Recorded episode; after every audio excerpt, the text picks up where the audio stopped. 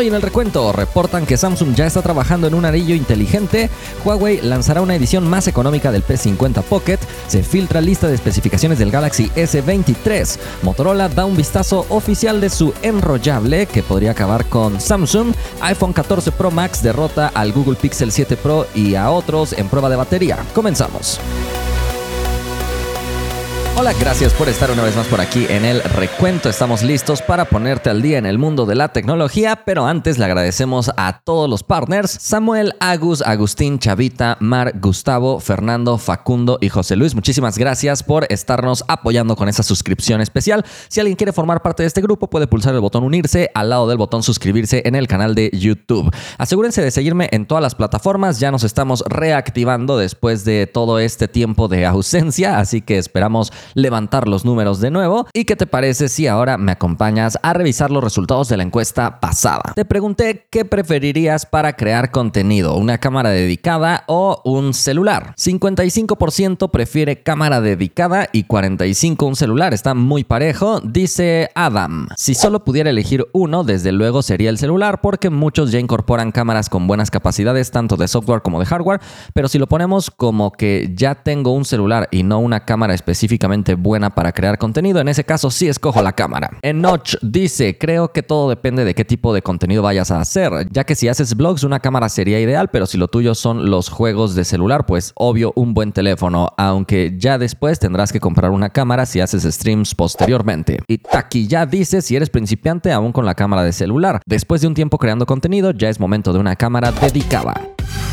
Vámonos a la primera noticia salen nuevos reportes diciendo que Samsung está trabajando ya en un anillo inteligente. Esto no sería gran novedad ya que constantemente las grandes empresas están trabajando en nuevos productos para tratar de mantenerse como líderes en el mercado. De hecho, Samsung no sería la primera en vender un anillo inteligente ya que en la actualidad podemos encontrar anillos ya bien establecidos, digamos, por parte de otras marcas, como por ejemplo el Oura Ring 3, otro se llama Circular Ring, hay otro que se llama SR NFC Ring, incluso otro que se llama Prevention Circle Plus y finalmente uno que se llama Go to Sleep Ring, cada uno con enfoques distintos, pero se dice que Samsung está trabajando en un anillo que pueda tener capacidades de monitoreo, probablemente incorporando lector de ritmo cardíaco, lector tal vez de temperatura, de saturación de oxígeno y otras cosas que normalmente se ven en la actualidad en un reloj, pero para personas que tal vez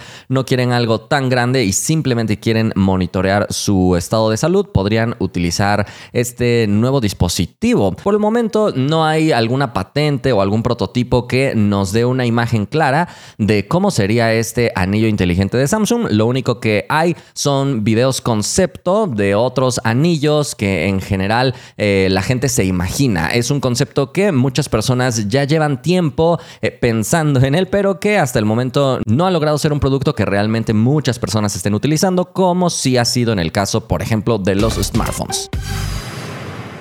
Vámonos a la siguiente noticia.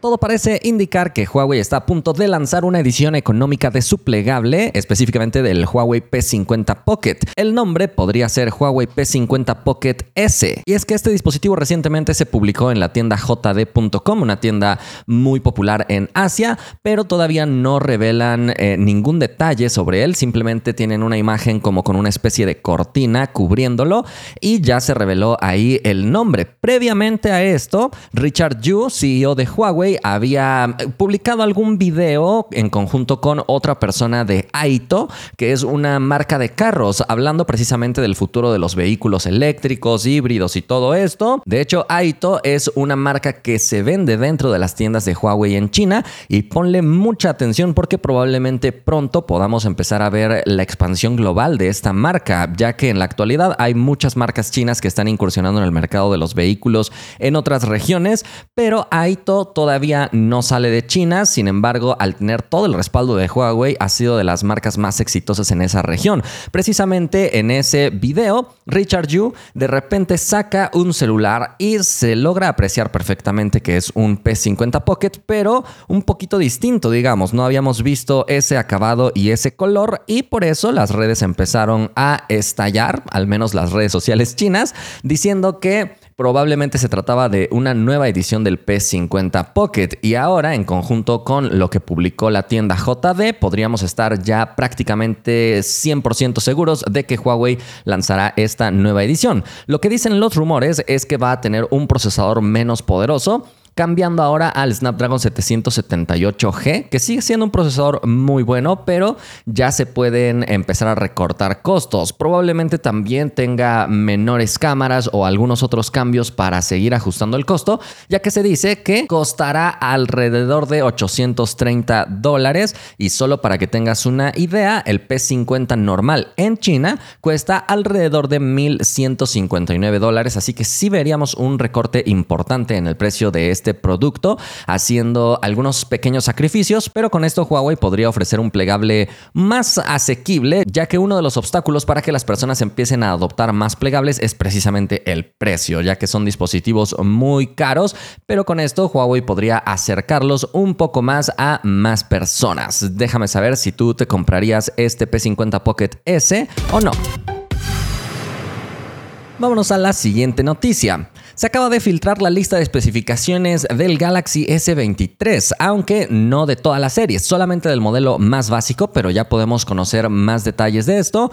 La persona encargada de publicar precisamente esta filtración ha sido Johesh Brar, un filtrador muy conocido también que suele tener un gran porcentaje de aciertos en este tipo de publicaciones, así que podríamos estar casi seguros que todo esto será efectivamente el Galaxy S23, aunque recuerda muy bien que filtración no es presentación, pero déjame señalarte lo más destacable porque serán realmente pocos cambios. En la batería será principalmente donde tendremos una evolución, llegando a 3900 mAh cuando en el modelo anterior teníamos 3700. Evidentemente que es una batería pequeña porque el equipo es bastante compacto, es de los equipos más pequeños de la actualidad y va a seguir con esta tendencia. En esta publicación no se revela nada sobre el diseño que previamente ya hemos hablado que al parecer eh, van a abandonar la pestaña metálica, cosa que personalmente no me ha gustado, pero bueno, por lo menos van a incrementar la batería, que te digo, será de las pocas mejoras. La pantalla seguirá siendo exactamente la misma, 6.1 pulgadas, AMOLED Full HD Plus con 120 Hz en su tasa de actualización.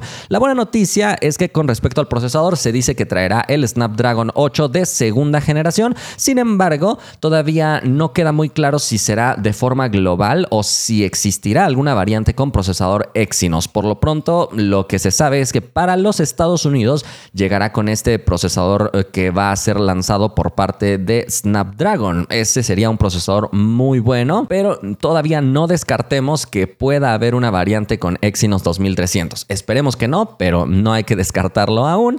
Lo que sí me gustó es que ahora sí el modelo base será de 256 GB de almacenamiento. Esa será otra de las mejoras, aunque generalmente Samsung tomaba una estrategia de lanzar 128 y 256, pero en los primeros días venderte el de 256 al precio del de 128, que es una estrategia que me parece les ha funcionado bien, así que no estoy tampoco 100% seguro de que realmente el modelo base vaya a ser de 256. Esperemos que sí. Eso sí, la RAM se mantendrá exactamente igual con 8 GB y vamos a encontrar Android 13 y One UI 5 corriendo de fábrica. En el apartado fotográfico no se esperan grandes mejoras para este modelo base. Tendríamos una cámara de 50 megapíxeles con estabilización óptica, después 12 megapíxeles para la cámara ultra amplia y 10 megapíxeles para la cámara telefoto. Creo que en este sentido, sin duda alguna que Samsung está completamente estancado, probablemente porque está muy confiado y como ya lo hemos dicho, eh,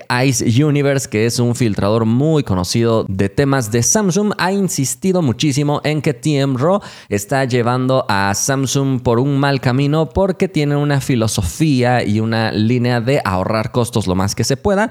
Probablemente también por eso hemos visto muy pocos cambios realmente de una generación a otra en los Galaxy S. También es probable que se estén enfocando mucho más en que la gente se interese por sus plegables y por lo tanto no le pone grandes actualizaciones a su serie S. El filtrador asegura que tendrá una cámara frontal de 10 megapíxeles, sin embargo fuentes de Sun Mobile aseguran que esta cámara frontal en realidad será de 12 megapíxeles, tampoco es la gran diferencia. Recuerda que suelen ser píxeles muy grandes para tener una mejor iluminación. En el apartado de carga seguirá estancado en 25 watts como carga máxima, pero no va a venir con cargador incluido en la caja. Eso creo que ya todos lo tenemos muy claro. Conservará certificación IP68 y algunas otras cosas, pero como te digo, no se espera una gran evolución. Simplemente mejoras en la batería, cambio de diseño, cambio de procesador, que es lo natural, y evolución en el almacenamiento base. Parece que serían cuatro cambios, de los cuales ninguno es un gran cambio, solamente la batería.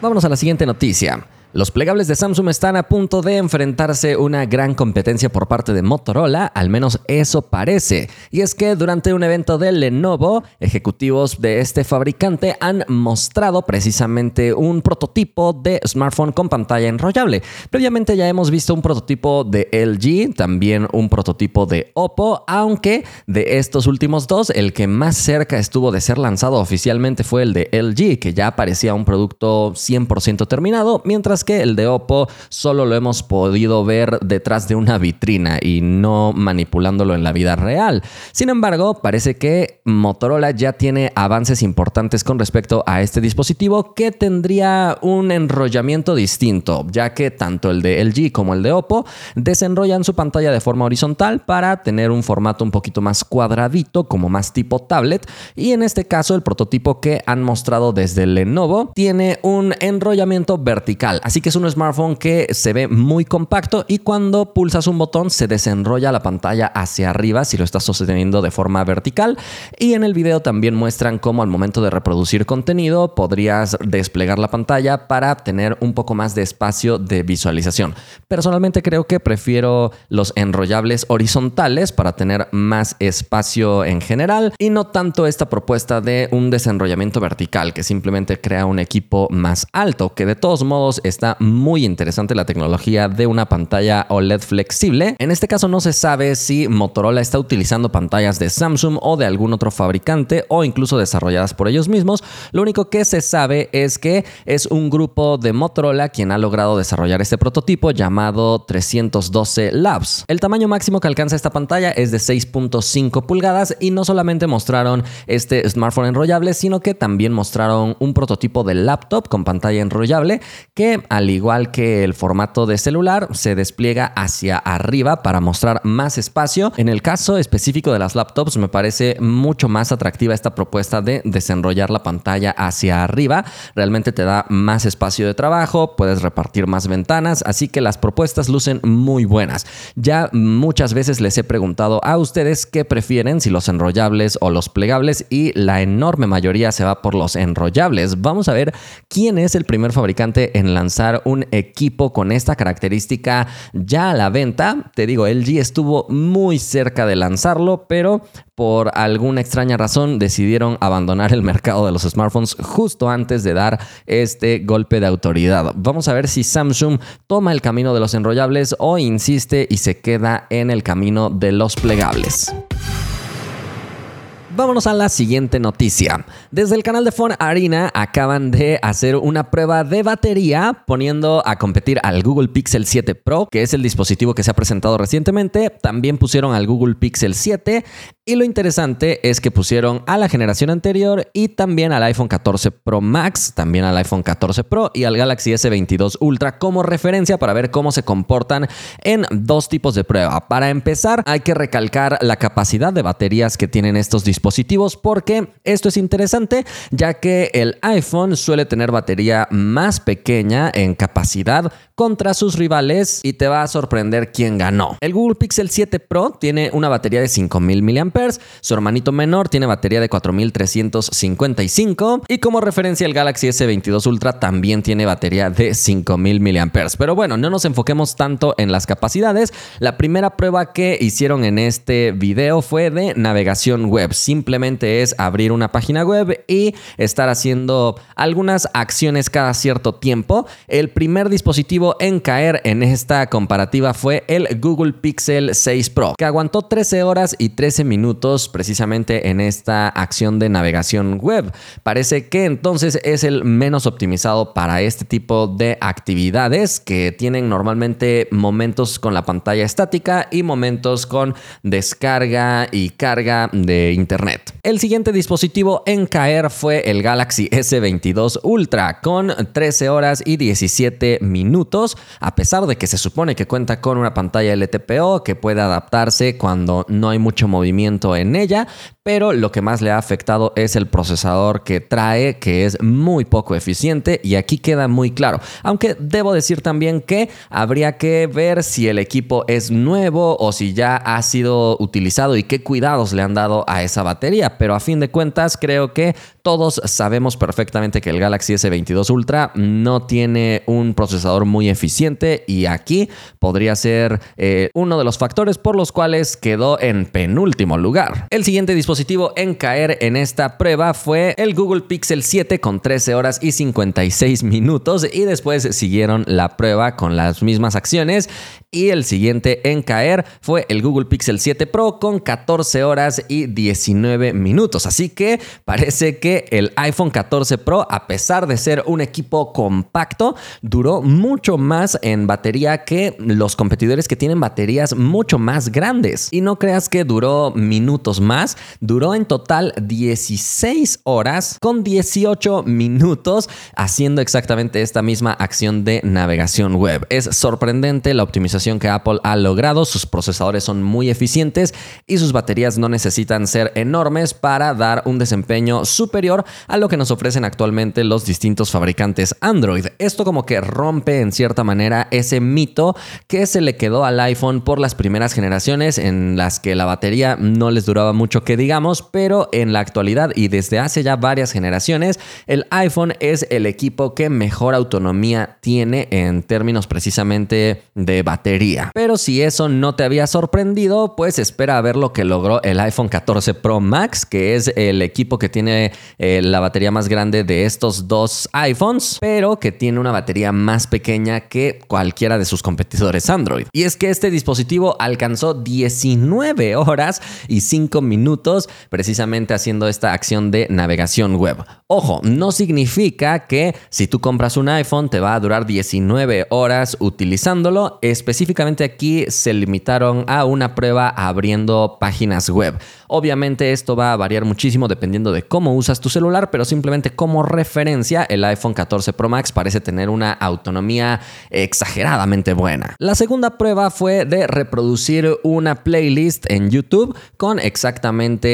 los mismos contenidos, con las mismas calidades gráficas también. Y el primero en caer en esta prueba fue el Galaxy S22 Ultra con 7 horas y 27 minutos reproducidos produciendo un video. Esto simplemente, como te digo, es una prueba, pero nos queda claro que el Galaxy S22 Ultra es muy, muy malo en batería comparado contra sus competidores. En este caso, ya con elementos en movimiento constante, parece que su pantalla tampoco pudo ah, ser tan eficiente comparada con el Pixel que había sido el peor en la prueba anterior. Sin embargo, el siguiente en caer fue precisamente el Google Pixel 6 Pro, durando 9 horas y 10 minutos, eso sí, con una buena diferencia con respecto al Galaxy S22 Ultra que realmente se quedó muy abajo en la prueba. El siguiente en caer fue el Pixel 7 con 9 horas y 13 minutos y después, sorpresivamente ahora sí, cayó el iPhone 14 Pro con 9 horas y 14 minutos. Así que la comparativa final, digamos,